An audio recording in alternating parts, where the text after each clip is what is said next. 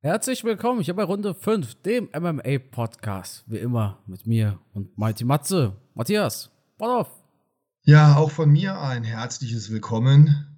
Ähm, der Carsten und ich, zuverlässig wie die Deutsche Bundesbahn, heißt überhaupt noch Bundesbahn, ähm, immer zu spät, aber irgendwie kommen wir dann doch noch an. Ich glaube, ich glaube, Matthias, Bitte? ich unterbreche dich echt ungern, aber ich glaube, wenn wir 90% der Episoden an einem Donnerstag hochladen, dann ist Donnerstag mittlerweile unser regulärer Tag und nicht mehr zu spät, sondern pünktlich.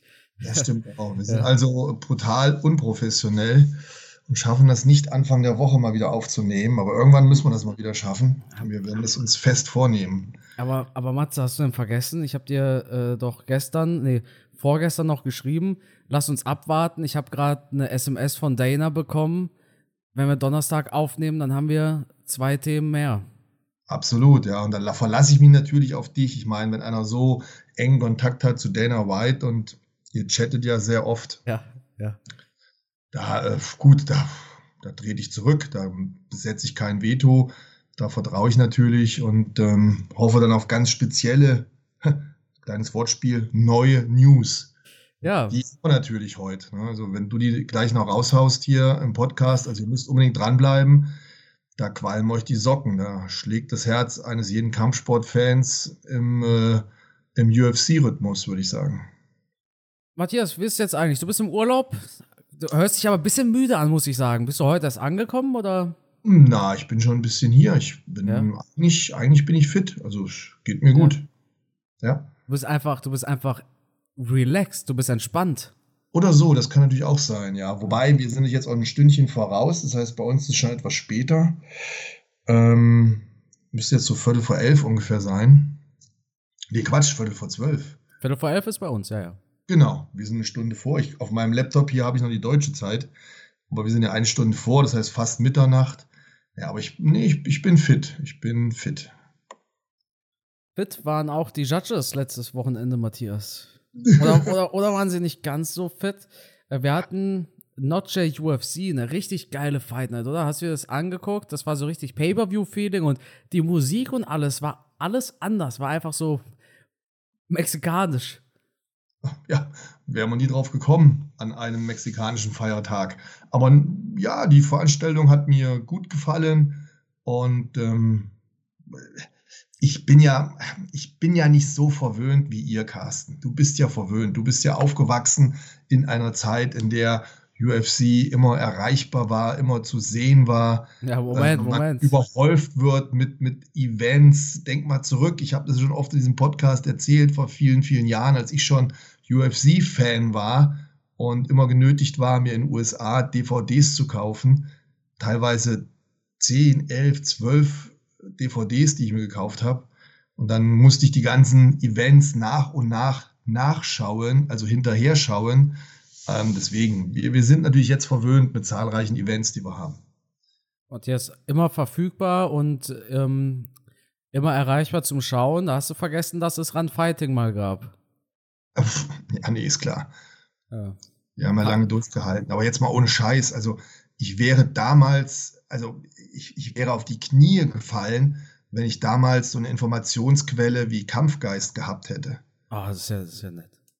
Ich, ich, ja, ich stand ja, ich, ich, ich stand ja total im Wald. Ich habe nur wenige Informationen bekommen und die ja dann auch zeitlich jenseits von Gut und Böse, wenn ich dann die DVD geschaut habe und Joe Rogan hat da irgendwas erzählt, dann, das war ja für mich eine News, aber das Event war schon teilweise ein Jahr äh, vergangen. Also es, ja, es war echt schwierig, es waren ganz andere Zeiten. Ähm, trotzdem war ich damals schon ein Riesenfan und habe diese DVDs in mir aufgesaugt. Ehrlich, das war gigantisch. Verstehe ich das richtig, Matthias? Früher war also doch nicht alles besser? ja, tatsächlich. Ähm, bezüglich dessen war es früher tatsächlich nicht besser. Ne? Und ich kann mich daran erinnern, ich habe noch UFC-Events auf Videokassette geschaut. Das kennen die meisten schon nicht mehr. Und dann war das auch mal, da gab es mal so einen Superfight. Ich meine, es wäre Shamrock gegen Ortiz gewesen. Und das ist damals auf Sky übertragen worden. Da hieß es aber nicht Sky, sondern ja, Premiere, Premiere glaube ich. Und dann habe ich aber kein Premiere gehabt und habe krampfhaft versucht, jemanden zu finden, der Premiere hat. Und dann musste der mir das aufnehmen und habe ich in einer miesen Qualität ein paar Tage später das auf Videokassette bekommen. Und ich dachte für mich, Matze, du hast soeben das größte Kampfsporterlebnis aller Zeiten gehabt. Das war dann Shamrock gegen Ortiz. Und äh, ja, wer hätte das gedacht? Ich habe es damals nicht erahnen können, dass das noch mehrfach getoppt wird und dass man irgendwann in der Zukunft live dabei sein kann bei der UFC. Also das ist, wie gesagt, ich, ich bin halt ein alter Sack. Ne? Aber früher war das tatsächlich so. Ja. Wie kamen wir jetzt von Notche UFC auf Ken Shamrock? Ich habe keine Ahnung. Ich habe keine Ahnung, wie wir das wieder geschafft haben. Aber Ortiz ist der nicht immer mit einer US-mexikanischen Flagge eingelaufen? Ähm, weiß und ich, also. Feuerhose? Ja, da kann sich nicht mehr. Die, äh, die Feuerhose, die kenne ich und seinen Kanisterkopf auch, aber. Ja, und er hat immer eine Flagge gehabt, die auf der einen Seite amerikanisch war und auf der anderen Seite mexikanisch. Aber, ja. aber der ist, der ist glaube ich, mittlerweile nicht mehr so, nicht mehr so diplomatisch, was seine Politik angeht. Äh, da bist du wahrscheinlich besser informiert als ja, ich. Ja, ja. Hm. Keine Ahnung, weiß ich nicht. Ich habe den früher gerne kämpfen sehen, den Tito Ortiz. Ja. Jetzt nicht unbedingt, weil es der Mega-Kämpfer war, sondern weil der halt auch vor jedem Kampf eine Riesenwelle geschoben hat. Und dann wusstest du, wenn der kämpft, da ist halt Stimmung im Saal. Und das muss man ihm lassen. Also der konnte schon Kämpfe verkaufen. Und auch mit Shamrock, das war ja so eine richtig, richtige Hass-Scharade, wie nennt man das? Also gegenüber mehrere Kämpfe hinweg. Und jedes Mal, wenn die sich da getroffen haben bei der UFC, dann gab es stinke Finger und wilde Beschimpfungen. Ähm, das war so die erste, also diese erste Fehde zwischen zwei Kämpfern, die ich erlebt habe. Eine Fehde hatten wir jetzt auch, die wahrscheinlich weitergeht. Und zwar bei den Frauen. Alexa Grasso gegen Valentina Shevchenko war nämlich das Main Event der letzten UFC Fight Night. Das war ein Title Fight. Der Kampf endete in einem Unentschieden und das gab doch ziemlich große Kontroversen. Matthias, wie hast du so diesen Fight gewertet? Wen hast du vorne gesehen? Ich meine, wir beide sahen Valentina im Vorfeld als Siegerin. Nach dem Fight war ich mir aber eigentlich relativ sicher, dass Grasso das Ding 3 zu 2 gewonnen hat. Da war ich mir relativ, relativ sicher. Und da war ich doch umso überraschter, als ich gemerkt habe, es gibt eine Split Decision. Mit einem Split Draw habe ich noch weniger gerechnet. Wie hast du so diesen Fight gewertet, als die fünfte Runde vorbei war? Was war dein erster Gedanke? wow, Grasso hat gewonnen oder doch eher, wow, Valentina hat gewonnen?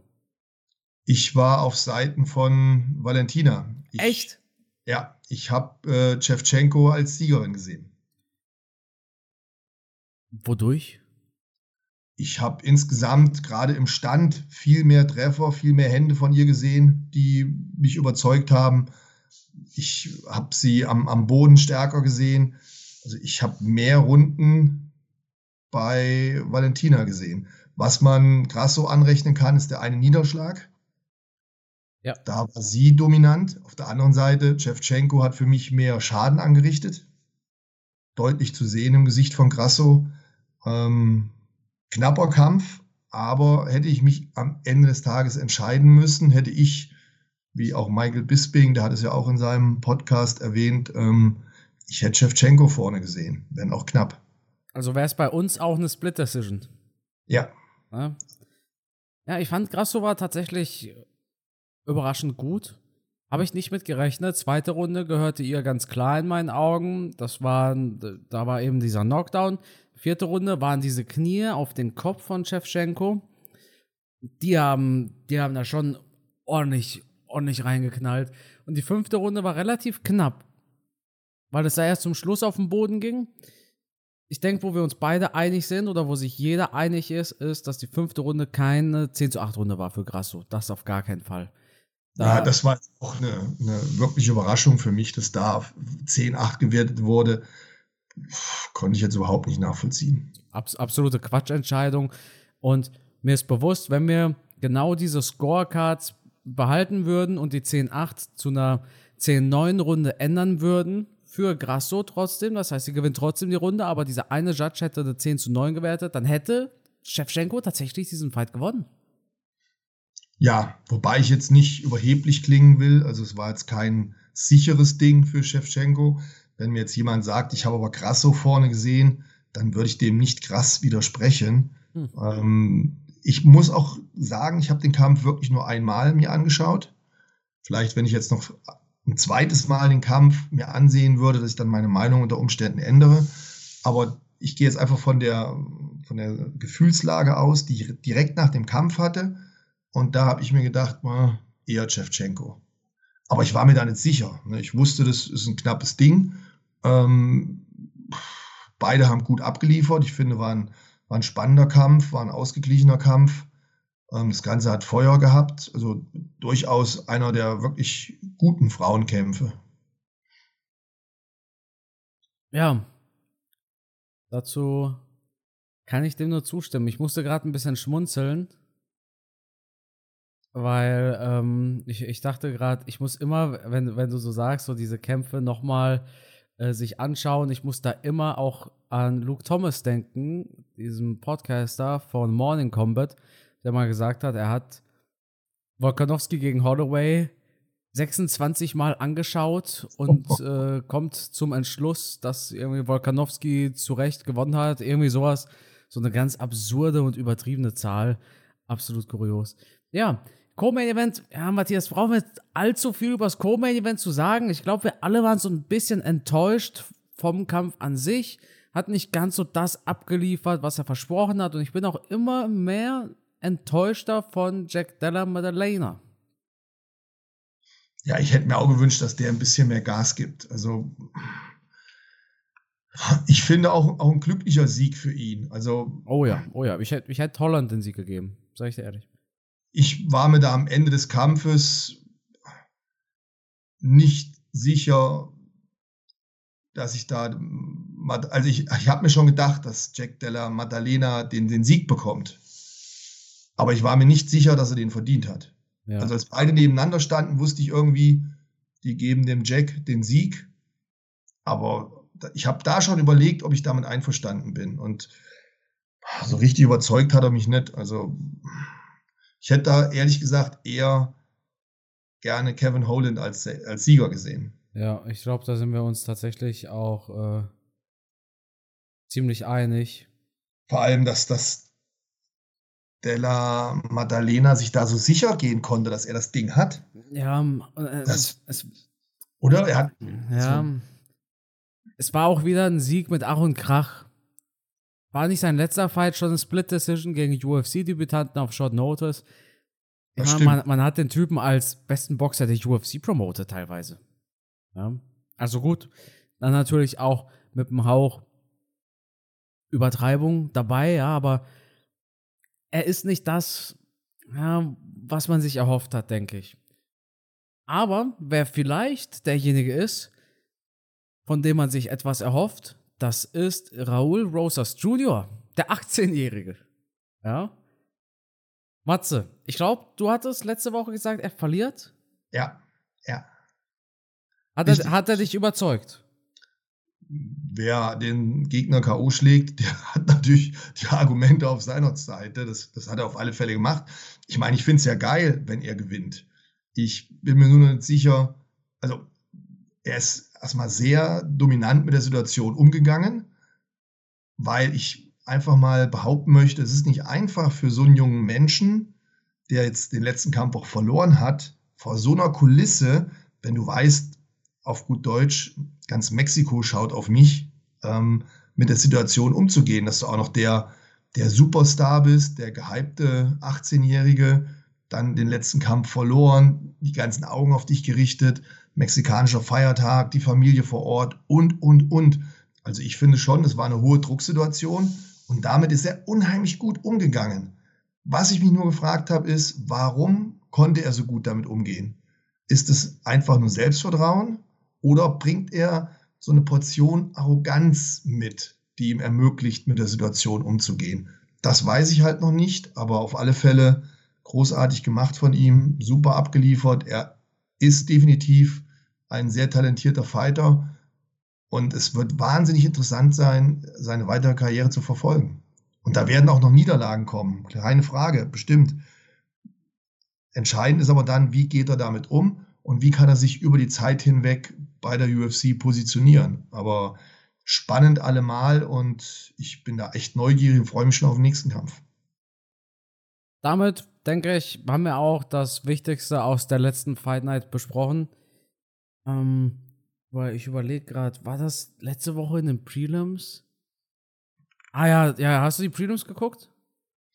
Also jetzt von äh, Mexiko habe ich die Prelims leider nicht gesehen, obwohl ich sie gucken wollte, weil da macht so ein, so ein Russe hat da gekämpft, dieser Roman Kopilov. Und der hat, glaube ich, bei seinem letzten oder vorletzten Kampf, ich bin mir nicht ganz sicher, diesen wunderschönen Roundhouse-Kick K.O. gemacht, der auch immer wieder in den sozialen Medien zu sehen ist. Deswegen hatte ich voll Bock auf den Kampf, habe aber leider die Prelims nicht, nicht geschafft zu gucken. Ich wollte es die ganze Zeit nachholen, aber da kam dann die Urlaubsreise hinzu, dann noch Seminar gehabt und und und. Und ich habe es leider nicht geschafft. Vielleicht hole ich es noch nach. Weißt du, Matthias, da, da passiert es einmal, dass ich die Prelims gucke. Da gucke ich sie einmal und dann guckst du sie nicht. Ja, es ist kurios, weil normalerweise gucke ich sie immer. Ja, und, und ich nie. ja. Wir hatten da einen Fight, eine ganz kuriose Situation zwischen Edgar Shaires und Daniel Lacerda. Und zwar gab es da ein, eine Submission. Und zwar war Lacerda in der Guillotine von Edgar Shaires. Im Stand, beide so gegen den Käfig gedrückt. Der Referee hält den Arm hoch von Daniel Lacerda, weil er ihn natürlich nicht sehen konnte. Also er konnte seinen Kopf nicht sehen, weil er ja ne, in, in dieser Guillotine hm. war. Und der Arm von Lacerda bleibt oben, aber auf einmal fällt, fällt der Arm doch. Und ähm, es scheint so, als ob er auf einmal bewusstlos geworden ist. Mhm. Dann geht natürlich der Referee sofort dazwischen, nur um zu sehen, oh, Lacerda war doch nicht bewusstlos oder ist aufgewacht in dieser einen Sekunde. Und dann wurde der Sieg für Edgar Shaires tatsächlich zu einem No-Contest nach Videobeweis weil man davon ausgeht, dass der Referee einfach einen dicken Fehler gemacht hat. Und das ist doch tatsächlich eine Sache, die hast du nicht oft. In der das UFC. das stimmt, dass eine Entscheidung mit einem Videobeweis geändert wird, ist relativ selten.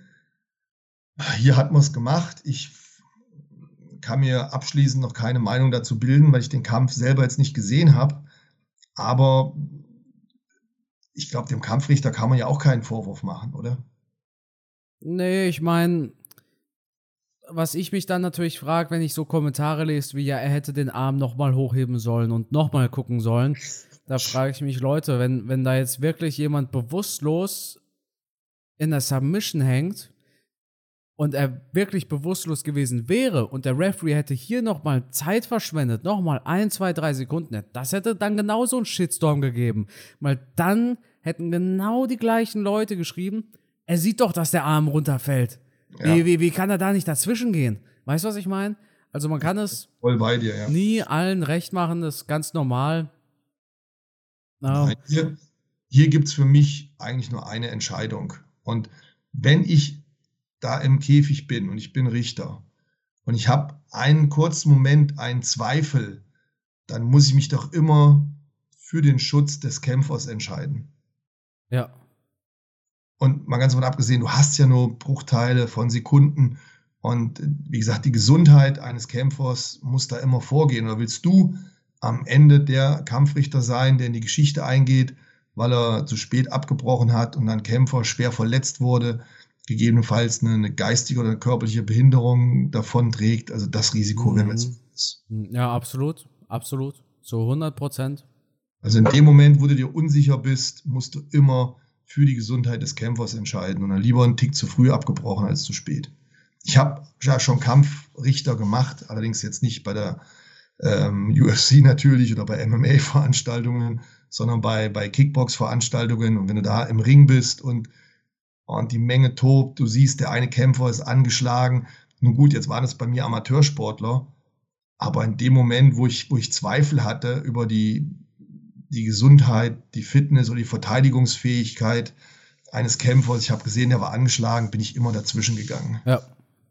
Das, ja, das, das ist das, das Wichtigste. Riskant gewesen. Ich stell dir vor, du hast da so einen jungen Menschen und der kriegt nochmal, obwohl er schon angeschlagen ist, zwei, drei harte Hände ins Gesicht und nachher, du machst dir doch auch selber Vorwürfe dann. Also ich hätte mir die Vorwürfe gemacht, wenn der dann ins Krankenhaus kommt und irgendwann bekommst du mit, ja, jetzt hat er ähm, Sprachschwierigkeiten, Denkschwierigkeiten oder fällt ins Koma oder, oder, oder. Klar, das ist selten, aber stell dir vor, es passiert einmal bei so einer Amateurveranstaltung. Uns hat das schon gegeben, leider Gottes, mhm. wo, wo Kampfrichter waren, wo unprofessionell gearbeitet wird. Ich habe das bei vielen Veranstaltungen schon erlebt. Ich habe das im Kampfsport schon erlebt. Ich habe das auch im Kraftsport schon ganz oft erlebt, wo dann ganz, ganz schlimme Unfälle passiert sind. Und glaub mir, Carsten, das willst du nicht sehen. Wirklich nicht. Ich glaub's dir tatsächlich. Bin bei so Strongman-Veranstaltungen gewesen und ein guter Freund von mir, der Heinz Olesch, das ist der, der Veranstalter hier in Deutschland, der die professionellen Veranstaltungen von der GFSA macht. Und dann gibt es halt so Pseudo-Verbände, die Strongman-Veranstaltungen machen, aber ohne da die Sicherheitsvorschriften zu berücksichtigen oder sie haben zu wenig Erfahrung, machen dann Veranstaltungen, wo Athleten irgendwelche Autos umwerfen. Und da habe ich es halt schon erlebt. Ich war live dabei und glaubt mir, das ist nicht schön, wo dann so ein Auto versucht wurde umzuwerfen ohne, ohne Sicherheitsvorkehrungen. Es gibt da bestimmte Tricks, wie das gemacht wird, dass das Auto nicht auf den Athleten zurück drauffallen kann. Und ich bin bei Veranstaltungen gewesen, wo sie nicht diese Sicherheitsvorkehrungen getroffen haben. Und da hat der Kraftsportler versucht, das Auto umzuwerfen. Und dann hat er das so auf Schulterhöhe, knapp über dem Kopf. Und in dem Moment rutscht ihm das ab und er schlägt ihm. Und er wird von diesem Auto erschlagen, beide Beine weggebrochen, blutig eklig, ein, ein Geschrei für einen kurzen Moment, bis der ohnmächtig wird. Also da haben wirklich im Publikum Personen sich übergeben. Das ist jetzt nicht übertrieben, das ist wirklich passiert. Hat er denn überlebt? Der hat überlebt, ja. Und das habe ich halt schon ein, zwei Mal erlebt. Und, ja, und wie gesagt, auch bei, bei Kickbox-Veranstaltungen habe ich es halt schon erlebt, wo du sprachlos bist, wie spät der Kampfrichter abgebrochen wird. Und am Ende war es dann so, dass der Kämpfer bewusstlos mit dem Rettungswagen weggefahren wurde. Da ist erstmal eine Totenstille in der Halle. Und dann bist du da, ich war als Trainer vor Ort, jetzt wären meine Schüler gleich dran gewesen mit Kämpfen. Da habe ich auch gedacht, Junge, Junge, ne, was für eine Verantwortung. Die Eltern sitzen im Publikum, du hast die jungen Leute da. Die Stimmung ist erstmal weg, wenn da einer rausgetragen wird, der nicht zu Bewusstsein kommt. Also ich habe das alles schon erlebt und Deswegen ganz klar ist, bin ich immer auf der Seite vom, vom Kampfrichter. Und wenn dann einer mal einen Fehler gemacht hat, ja mein Gott, dann ist es halt so. Dann zündet die Fackeln an und treibt ihn aus dem Dorf. Wenn ihr es alle besser könnt, bitteschön.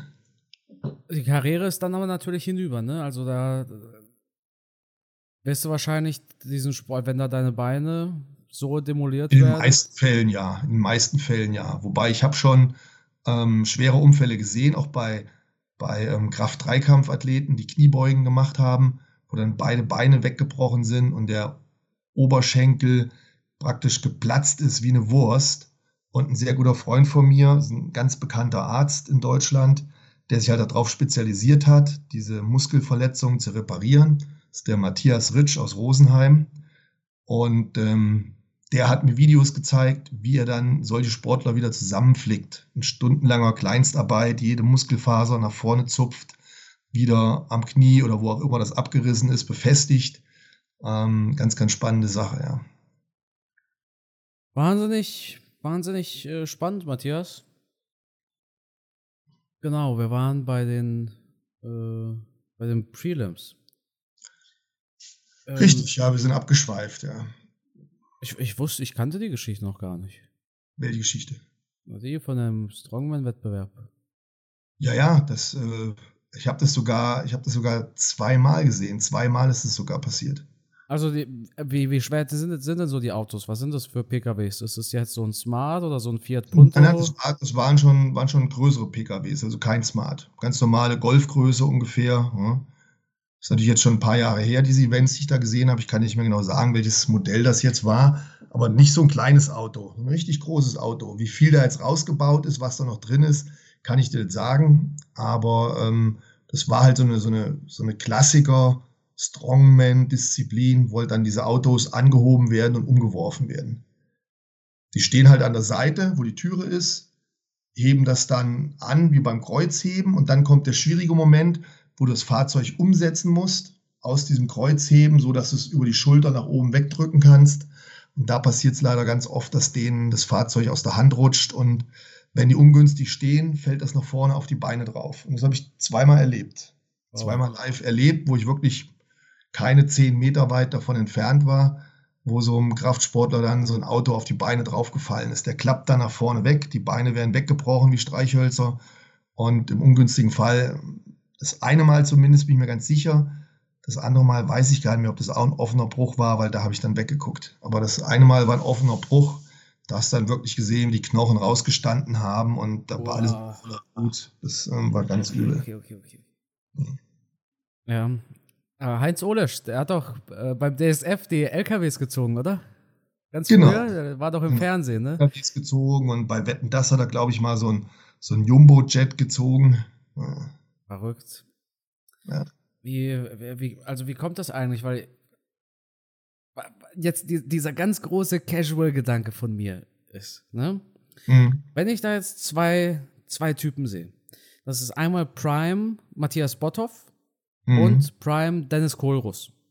Da wäre mhm. mein erster Gedanke als jemand, der keine Ahnung hat, der Botthoff ist stärker. also, du, du, lachst, ne? Weil das ist dieser klassische Gedanke, ne? Ja, da liegst du natürlich komplett falsch. Ja. Also, Dennis Kohlruss ist wahrscheinlich doppelt so stark wie ich. Ich meine, wir haben uns nie gebettelt, wir sind befreundet. Wir haben auch schon YouTube-Videos zusammen gemacht. Ähm, übrigens, wir haben den gleichen Kameramann. Mein, mein Justin macht auch für den Dennis die Videos. Ähm, Dennis Kohlruss ist natürlich brutal. Er ist natürlich wesentlich stärker als ich und äh, da komme ich absolut nicht ran. Aber dafür bin ich natürlich auch hübscher als er. Schöne Grüße gehen raus an Dennis. und äh, wo ist, also, ich, ich frage jetzt extra so naiv. Ja. Wie, ich meine, ihr beide trainiert ja mit hohen Gewichten. Ja, das ist richtig. Mit unterschiedlichem Ergebnis. Warum? Absolut. Also was, was, was führt bei dir zum Beispiel zur Ästhetik, für, zur Optik mhm. und mhm. beim Dennis für, für die Kraft? Worin unterscheidet sich euer Training, obwohl ihr beide mit hohen Gewichten trainiert? Also zum einen gibt es natürlich unterschiedliche Trainingsgrundlagen. Der Dennis trainiert wirklich speziell auf Kraft und Kraftausdauer und ich mache halt ein Hypertrophietraining. Das heißt, meine oberste Priorität liegt darauf, den Muskel aufzupumpen, den Querschnitt im Muskel zu verändern. Beim Dennis geht es halt wirklich nur darum, möglichst viel Kraft aufzubauen. Beim Strongman-Sport musst du natürlich auch gezielt dann die einzelnen Disziplinen trainieren. Das eine schließt das andere nie aus. Es gibt also auch Bodybuilder, die sehr stark sind. Zum Beispiel so ein Tim Budesheim, der kann auch mit Strongman-Athleten mithalten. Und es gibt auch Strongman-Athleten, wenn die mal ein paar Tage Diät machen, dann werden natürlich auch die Muskeln unter dem Fett freigelegt und dann sind die natürlich auch extrem muskulös. Also dahingehend sind beide schon ein bisschen verwandt miteinander, was das ganze Krafttraining benutzt, äh, betrifft. Die meisten nehmen dann auch dementsprechend die die richtigen Mittelchen, um halt diese übermenschlichen Leistungen zu schaffen. Auch da gibt es gewisse Whey, Whey-Protein genau. und Booster. aber, Booster. aber es ist tatsächlich so, dass ähm, zum einen natürlich Training und Trainingstechnik entscheidend sind, zum anderen aber auch die Ernährungsform. Ein Strongman nimmt extrem viele Kalorien zu sich, wird aber jetzt nie eine Diät machen für einen Wettkampf, sondern er wird immer ein bisschen mehr Körperfett haben, um halt auch ausreichend Energie zu haben. Der wird keine Zeit und keine Mühe dafür verschwenden, irgendeine Diät zu machen. Und dann ist es halt so, der Bodybuilder, der macht sich das Gewicht ja absichtlich schwer. Der Bodybuilder, der liebt es ja, wenn er diesen Pump spürt. Wenn er spürt, wie sein Muskel sich aufpumpt, wie die Muskeln voller Blut gepumpt werden und er sich dann, ja, auf Bodybuilding Deutsch sagt man, wenn er sich dann prall fühlt. Der Strongman, der will genau das Gegenteil. Wenn ich mit dem Heinz Olesch zusammen trainiert habe, dann hat er immer extra so trainiert, damit er keinen Pump hat. Während wir Bodybuilder, wir wollen diesen sogenannten Pump. Also der Pump bezeichnet das, das Aufblasen der Muskulatur, der, der, du spürst den Muskel, du hast das Gefühl, das ganze Blut wird in den Muskel reingepumpt und dann fühlt es sich halt so prall an. Der Strongman-Athlet, der schimpft darauf, der will nicht dieses Pralle, weil der will ja möglichst oft das Gewicht stemmen oder möglichst schweres Gewicht stemmen. Und der Muskel darf dann nicht ermüden, weil eins ist auch klar, wenn der Muskel so prall und voll wird und du hast dieses Ermüdungsgefühl, schaffst du nicht keine Wiederholungen mehr. Wenn ich ein Gewicht über Kopf hebe, dann versuche ich das Gewicht ganz sauber über Kopf zu heben, so dass ich nur mit meiner Schulter- und Armmuskulatur das Gewicht über meinen Kopf führe. Der Strongman-Athlet, der wird seinen ganzen Körper nutzen. Der wird nicht nur aus den Schultern drücken oder nur aus den Armen, sondern der wird seinen ganzen Körper in diese Drückbewegung einsetzen, um noch mehr Gewicht zu schaffen, weil er will ja keine breiten Schultern haben, sondern er will einfach das Gewicht von A nach B bringen. Der Bodybuilder, der wird eine Kniebeuge immer relativ langsam machen, er wird die Bewegung sauber machen, er wird versuchen, dass er möglichst viel Druck in der Muskulatur spürt. Der Bodybuilder legt die Langhantelstange relativ weit oben am Hals ab. Dem ist es ja egal, was er da für Gewicht drauf hat. Der Kohlruss, der Dennis, der Strongman-Athlet oder der Kraft-3-Kämpfer, der wird die Stange bei der Kniebeuge relativ niedrig ablegen, also ungefähr beim Schulterblatt, nicht oben im Hals- oder Nackenbereich, sondern im Schulterblatt, er dann bessere Hebelverhältnisse hat und mehr Gewicht bewältigen kann. Also es gibt da viele Dinge, die auf den ersten Blick gleich aussehen, aber unterschiedlich sind. Wahnsinnig, äh, wahnsinnig interessant. Also ich äh, kenne Dennis Kohlruss, weil der ähm, in derselben Stadt lebt, in der ich aufgewachsen bin. Ah, okay. Und das ist eine, eine kleine Stadt, man hört ihm auch seinen Dialekt raus. Ja, der aktuell stärkste Mann in Deutschland. Echt? Ja. Und weißt du zufällig, wie sowas äh, gemessen wird? Also wie viel musste er da jetzt heben oder ziehen oder was auch Nein, es immer? Gibt verschiedene, genau, es gibt verschiedene Disziplinen, die gemacht werden müssen. Du hast auch beim Strongman-Sport Veranstaltungen, du hast Newcomer und sozusagen Anfängerveranstaltungen. Wenn du so eine Newcomer-Veranstaltung gewinnst, dann rutschst du eins höher, darfst dann bei den, bei den besten Leuten mitmachen. Dann gibt es verschiedene Qualifikationsmeisterschaften und dann gibt es, glaube ich, bei denen auch so ein Punktesystem. Und die besten zehn oder zwölf Athleten, nagel mich jetzt nicht fest, wie viele das sein dürfen, die müssten Heinz Olesch fragen, die machen dann ähm, an einem bestimmten Datum im Jahr die deutsche Meisterschaft aus. Da sind dann die stärksten ja. deutschen Strongman-Athleten. Und äh, ja. Aber Kilozahl, hast du eine Kilozahl zufällig im Kopf? Nein, es gibt ja da unterschiedliche Disziplinen. Ach so, ja. Die ich jetzt nicht im Kopf habe. Die, die Disziplinen werden vorher vom Heinz Olesch bestimmt. Ein paar Wochen vorher steht dann fest, die und die Disziplinen wird es geben. Da gibt es ein relativ großes Potpourri bei den Strongman-Leuten an verschiedenen Disziplinen. Von Autokreuzheben über diese runden Steine hochheben und Koffer tragen und ach, zig verschiedene Sachen halt. Und das ist meine abschließende Frage. Keine Sorge, Leute, wir sprechen gleich wieder über UFC-Themen. Ich meine, also wenn du so hohe Gewichte stemmst, also wirklich extrem und eben auch PKWs und so, macht das dein Körper mit? Tatsächlich, also ich, ich, ja. Ich, ich, ich meine, also statistisch gesehen haben Strongman-Athleten oder Kraftsportler weniger Bandscheibenvorfälle als, als der Otto-Normalverbraucher, als der Max Mustermann, ja. Ist tatsächlich ja. so. Ich, ich, ich, ja, denke mir zum Beispiel, also, wenn, wenn ich das so sehe, dann, das sind ja immer relativ junge Leute. Dann denke ich mir, mhm. wie ist das dann mit 50, mit 60? Weißt du, was also ich meine? Den meisten geht es gut, eigentlich. Ja. Wobei natürlich auch hier zu berücksichtigen ist, dass wenn du da Profisport machst, also so Profi-Strongman bist oder so ein, ja, so wie der Dennis Kohlrost ein Profi bist, dann bewegst du dich halt irgendwann aus dem Gesundheitsbereich weg. Und da gehst du natürlich mit jedem Wettkampf, den du machst, ein schweres gesundheitliches Risiko ein. Also es ist ganz normal, dass ein Strongman-Athlet sich mal den Trizeps abreißt oder den Quadrizeps. Also das passiert bei den. Ah, das passiert uns allen.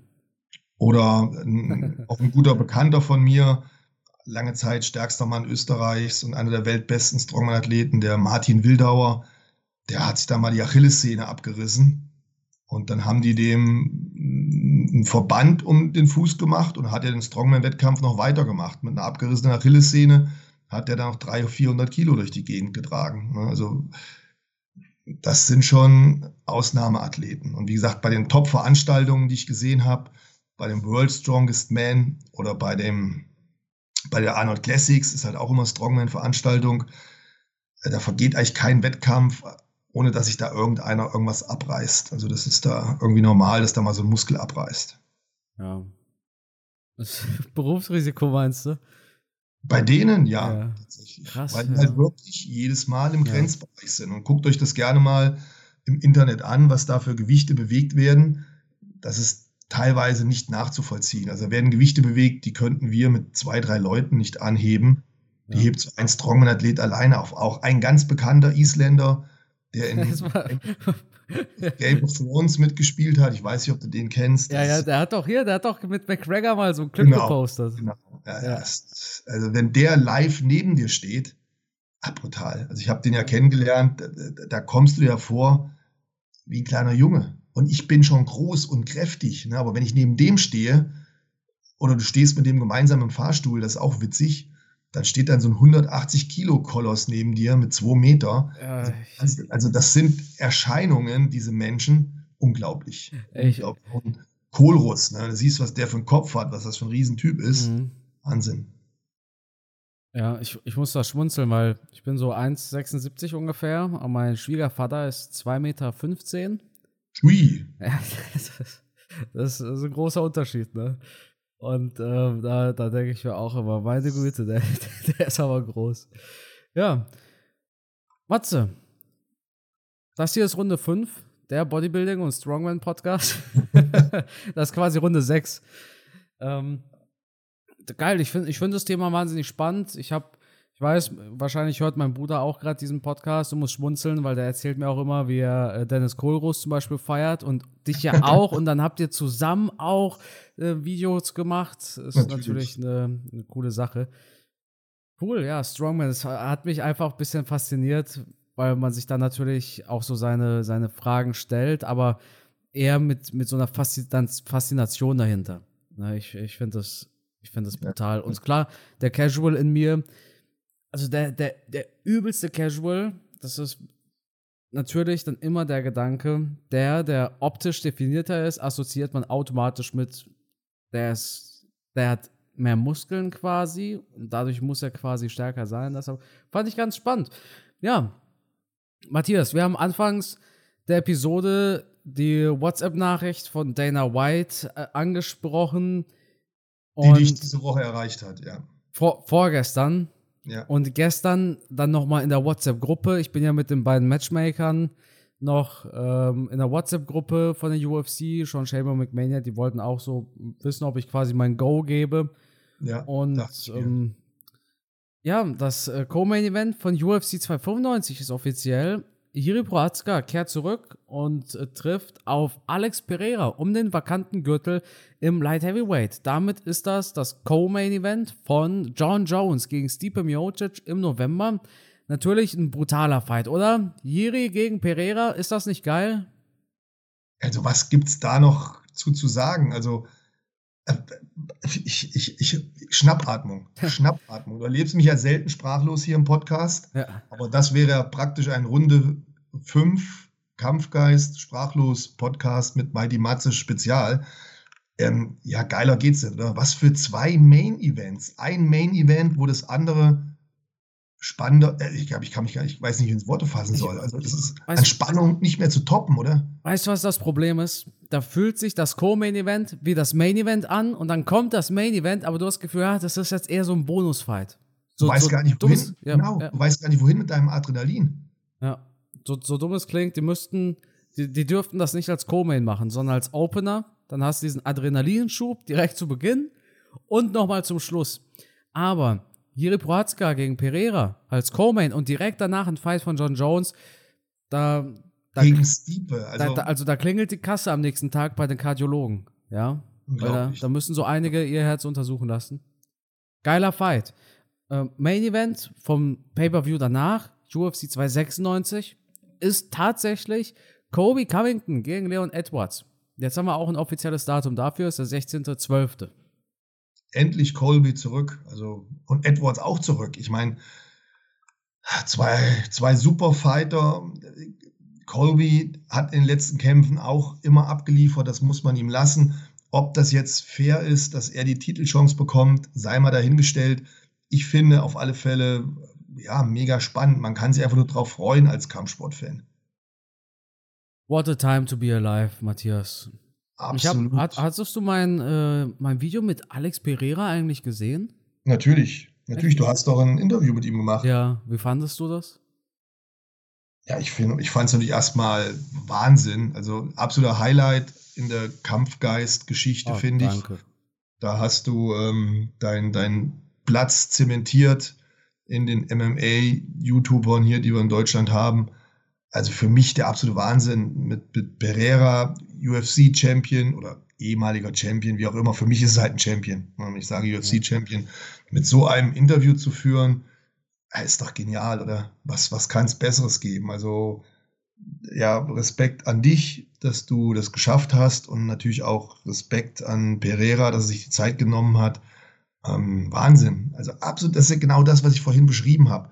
Früher unvorstellbar für mich gewesen, wenn ich meine DVDs da mir reingezogen habe. Und jetzt kriege ich den Luxus, dass ich mir so ein Interview anschauen kann, wo man dann den Kämpfern noch näher kommt. Ich finde, er hat es auch super gemacht. Ihr beide habt das super gemacht. Ein unglaublich sympathischer Typ, kann man nicht anders beschreiben.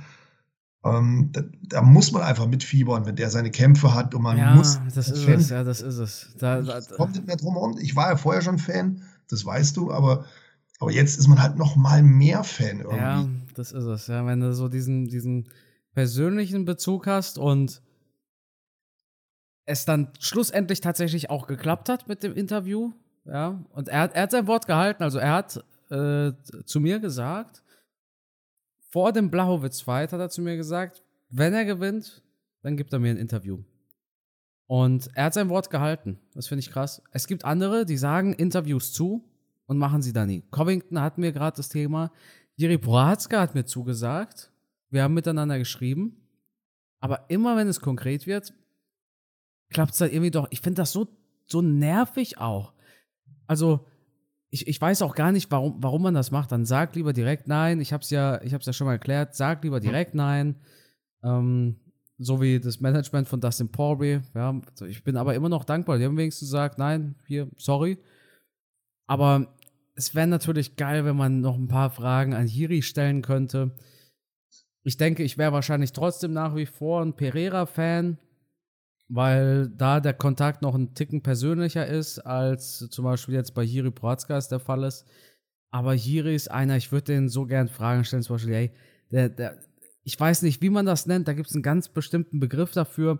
Der hat sich drei Tage lang in einem dunklen Raum eingesperrt und das ist relativ berühmt. Da gibt es auch Kloster in Deutschland, die sowas anbieten.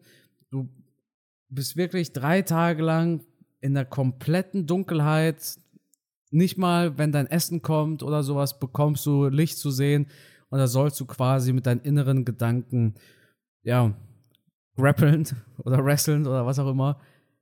Ich, ich finde sowas wahnsinnig brutal. Ähm, und eine geile Geschichte eigentlich auch. Aber ja, Proazka gegen Pereira, ein geiler Fight. Sehr, sehr europäisch. Also Proazka, der Tscheche und Pereira als Teilzeitdeutscher. Super geil. Ja, vor allem vom, von beide Kämpfertypen her halt auch unglaublich ja. spektakulär. Also mega. Das äh, wird, wird ein Aufreger, wo du wirklich jede Sekunde damit rechnen musst, dass irgendwas ganz Spektakuläres passiert. Also ich bin jetzt schon gehypt auf diesen Kampf und für mich wird es ja einer der größten Kämpfe in diesem Jahr. Hast du aber auch, ja, sorry. Ja, ja. Hast du auch, Hast du aber auch das Gefühl gehabt, dass du die letzten Monate waren natürlich geile Events. Und wir haben uns natürlich darauf gefreut, aber ich habe das Gefühl, die nächsten drei Monate kannst du gar nicht mit den letzten drei Monaten vergleichen. Oder? Ja, absolut, weil wir natürlich auch so viele überraschende Ergebnisse hatten, oder? Nein, nein, nein, nein. Ich, ich, meine, ich meine nicht das, sondern ich wette, ich werde die nächsten drei Monate viel mehr Klicks machen als die letzten drei Monate. ja, das ist ja schön für dich. Nein, nein, aber Matthias, verstehst nicht, was ich damit sagen will. Doch, ich du, weiß, du was du sagen willst. Jetzt ja. diese Mega-Fights und was hattest du die letzten drei Monate?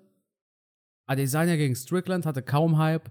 Erst im Nachhinein, weil Easy verloren ja. hat. Ja, ja. O'Malley gegen Sterling hatte kaum Hype, weil jeder sicher war, dass O'Malley äh, verliert.